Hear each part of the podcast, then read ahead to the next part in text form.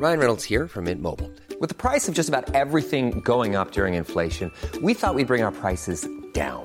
So to help us, we brought in a reverse auctioneer, which is apparently a thing. Mint Mobile unlimited premium wireless. Ready to get 30, 30, bit to get 30, bit to get 20, 20, 20, bit to get 20, 20, bit to get 15, 15, 15, 15 just 15 bucks a month. So, Give it a try at mintmobile.com slash switch.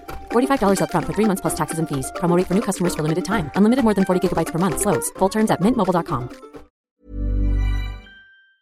1 milliard 425 millions 775 000 et non, ce n'est pas le nombre d'abonnés à notre chaîne YouTube, pas encore, en tout cas évidemment ça ne saurait, ça mais c'est donc la population de l'Inde à partir de vendredi, selon une estimation de l'ONU, et c'est un chiffre absolument historique puisque ce vendredi donc, l'Inde s'apprête à devenir le pays le plus peuplé au monde devant la Chine. 1 milliard 400 millions d'habitants, alors au-delà de ce symbole, hein, c'est une véritable expression de la montée en puissance de l'Inde dans le monde. L'Inde ambitionne tout simplement dans les décennies à venir de devenir l'une des premières puissances mondiales, voire même de dépasser la Chine. Alors le 21e siècle sera-t-il le siècle de l'Inde alors que le pays fait face en parallèle à des défis toujours immenses? C'est un sujet assez différent de ce que l'on a l'habitude de faire habituellement, peut-être un petit peu moins dans l'actualité chaude ou brûlante, mais tout de même il y a des liens importants avec l'actualité et surtout c'est un sujet passionnant, vous allez le voir. Vous me direz d'ailleurs ce que vous en pensez dans les commentaires. On est parti donc pour une nouvelle plongée dans l'actualité en une dizaine de minutes. La population indienne est donc très importante, mais elle est aussi extrêmement jeune, beaucoup, mais alors beaucoup plus jeune que la population chinoise ou encore européenne. C'est d'ailleurs pour cette raison que l'Inde s'apprête à dépasser la Chine. Il y a juste beaucoup plus de naissances en Inde en ce moment. Il faut bien voir que l'âge médian en Inde est de 28 ans. Ça veut dire que 50% des Indiens ont moins de 28 ans. Pour comparer, l'âge médian en Chine est de 39 ans et l'âge médian aux États-Unis est de 38 ans. Résultat de tout cela, selon euh, certaines projections, en 2047, donc dans à peu près 25 ans, 20% des travailleurs du monde entier pourraient être des Indiens, et c'est donc un chiffre très très important. Mais en plus d'être extrêmement nombreuse, la population en âge de travailler en Inde a aussi un salaire moyen qui est plus faible que dans certains pays, que ce soit aux États-Unis, en Europe, mais aussi d'ailleurs dans certains cas en Chine. Alors ça a forcément un impact très important d'un point de vue social, avec des inégalités importantes, une pauvreté aussi très importante en Inde. Je vous en reparle beaucoup plus en détail dans quelques instants. Mais le résultat aujourd'hui, d'un point de vue strictement économique, c'est que de nombreuses entreprises du monde entier se mettent à délocaliser certaines de leurs productions. Certaines de leurs productions, par exemple, qui étaient en Chine, eh bien, finissent par arriver en Inde. Concrètement, le Made in China que l'on voyait beaucoup avant pourrait finir par devenir de plus en plus le Made in India. Il faut bien comprendre que cette tendance, elle a aussi été accélérée par la crise du coronavirus. La Chine a appliqué pendant près de trois ans une politique très stricte liée au Covid. Ça a fortement perturbé la production des usines chinoises. Résultat donc, en ce moment, il semblerait que l'économie indienne se porte plutôt bien, plutôt bien d'ailleurs dans un contexte où la plupart des économies mondiales sont encore en difficulté, et donc ça rend le gouvernement indien très optimiste pour l'avenir. Alors là, je vous ai beaucoup parlé d'économie, mais au niveau géopolitique et diplomatique, l'Inde veut également devenir une puissance mondiale de premier plan. Elle a l'ambition d'être une sorte de troisième voie au milieu du duel entre d'un côté la Chine et de l'autre côté les États-Unis.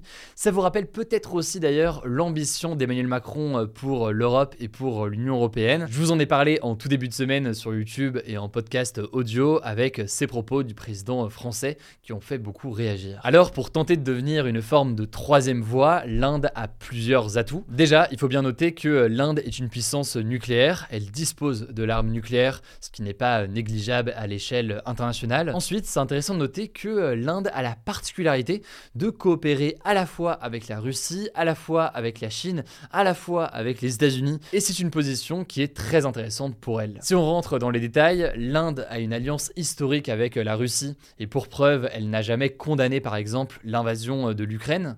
Ensuite, même si elle a des conflits sur certains territoires, l'Inde coopère avec la Chine, et elle fait par exemple partie de ce que l'on appelle l'organisation de coopération de Shanghai.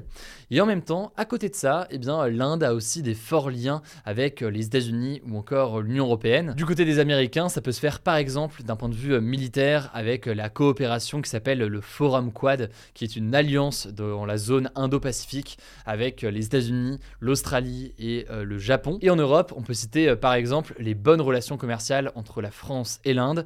Là aussi, je vous en ai parlé dans les actus du jour euh, il y a quelques semaines. La France a par exemple vendu beaucoup d'armes à l'Inde et a eu du coup forcément un impact sur leurs relations. Bref, vous l'avez compris, l'Inde pourrait jouer un rôle important d'un point de vue économique comme géopolitique. Cela dit, comme toujours, il faut apporter beaucoup de nuances à tout ça. C'est important de faire preuve de nuances sur ce genre de sujet.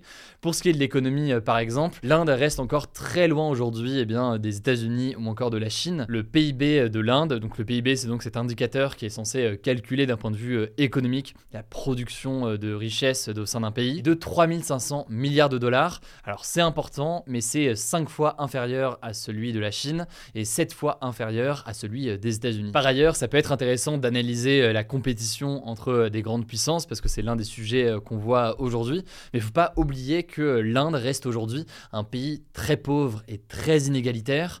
Selon euh, l'ONG Oxfam, en Inde, 10% de la population s'accapare 77% des richesses. Plus précisément, l'Inde a une main-d'œuvre certes nombreuse, mais aux euh, souvent très difficiles et aussi avec un manque de formation, ce qui est problématique pour faire évoluer à terme son économie vers d'autres secteurs.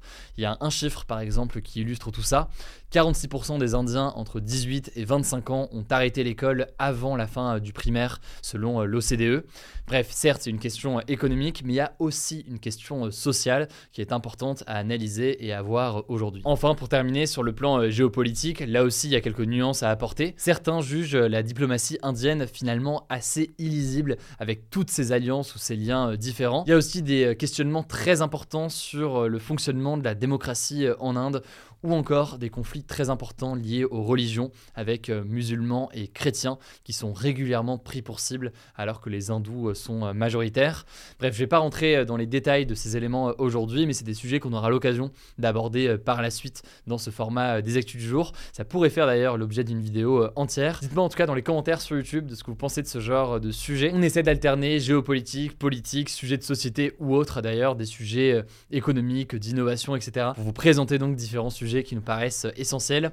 Je vous laisse avec Blanche pour les actualités en bref, je reviens juste après. Merci Hugo et salut tout le monde. On commence avec une première actu en France. Ce jeudi, c'était la douzième journée de mobilisation contre la réforme des retraites à la veille de la décision du Conseil constitutionnel ce vendredi. Si vous voulez savoir de quoi je parle exactement, je vous renvoie à nos actus du jour d'hier dans lesquelles on explique tout en détail. Un million de personnes ont manifesté en France selon la CGT et 380 000 selon le ministère de l'Intérieur. Dans les deux cas, les chiffres sont en forte baisse par rapport à la semaine dernière. Il y avait 42 000 manifestants à Paris selon la police, un chiffre en baisse par rapport à celui du 6 avril.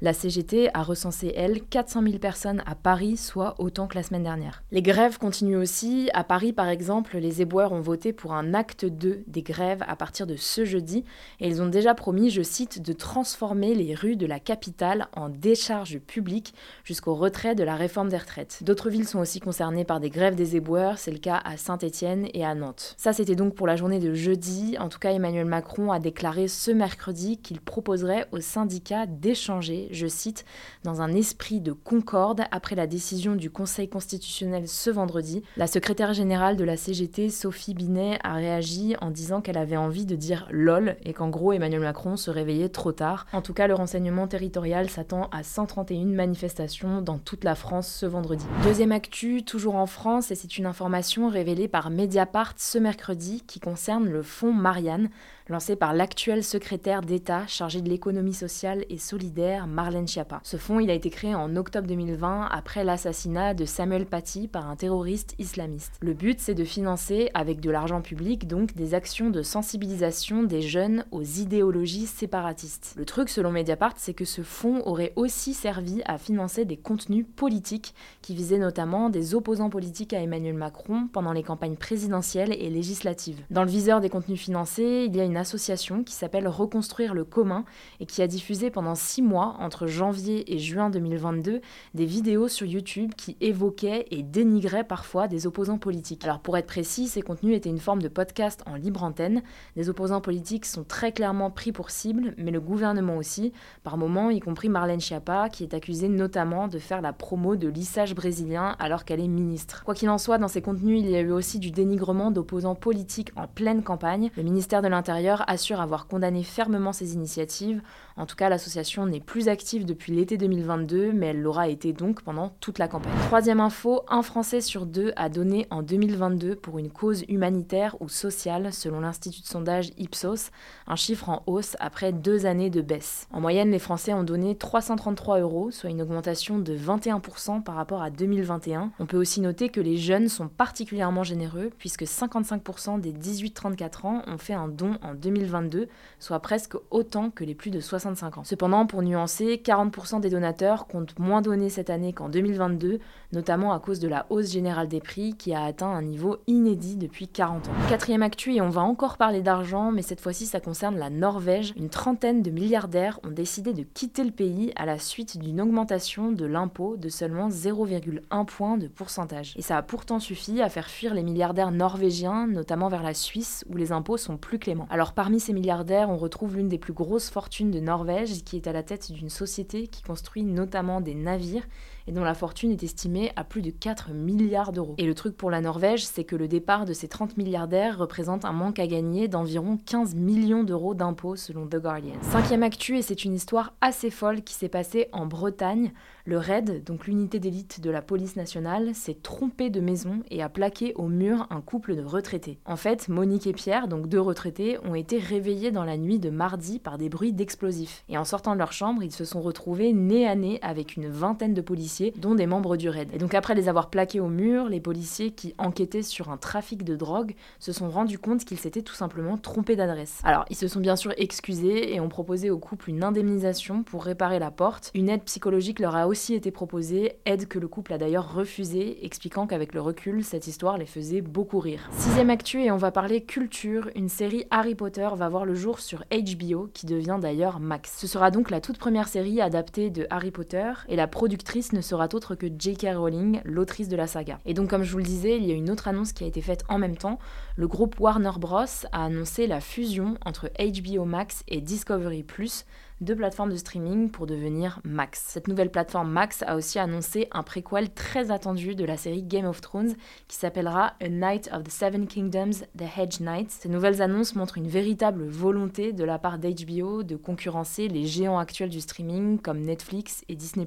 Enfin, dernière info, les streamers et créateurs de contenu Gotaga, Squeezie et Brooks ont annoncé le lancement de Gentlemates, une nouvelle équipe d'e-sport. Concrètement, c'est une équipe professionnelle présente aujourd'hui sur le jeu vidéo Valorant, souvent défini comme un jeu de tir tactique développé par Riot Games. Cette équipe était déjà présente dans les compétitions ces derniers mois sous le nom de SBG, mais son identité n'avait pas encore été dévoilée officiellement. Alors c'est une annonce intéressante quand on sait que Gotaga, Brooks et Squeezie ont été parmi les premiers à créer du contenu sur les jeux vidéo, et ça montre plus largement le développement des créateurs de contenu sur l'e-sport. On peut penser évidemment au streamer Kameto avec son équipe, la K-Corp. On suivra ça. Voilà, c'est la fin de ce résumé de l'actualité du jour Évidemment, pensez à vous abonner pour ne pas rater le suivant, quelle que soit d'ailleurs l'application que vous utilisez euh, pour m'écouter. Rendez-vous aussi sur YouTube ou encore sur Instagram pour d'autres contenus d'actualité exclusifs. Vous le savez, le nom des comptes, c'est Hugo Décrypte. Écoutez, je crois que j'ai tout dit. Prenez soin de vous et on se dit à très vite. Even on a budget, quality is non-negotiable. That's why Quince is the place to score high-end essentials at 50 to 80% less than similar brands. Get your hands on buttery soft cashmere sweaters from just 60 bucks, Italian leather jackets, and so much more. And the best part about Quince, they exclusively partner with factories committed to safe, ethical, and responsible manufacturing. Elevate your style without the elevated price tag with Quince. Go to quince.com slash upgrade for free shipping and 365-day returns.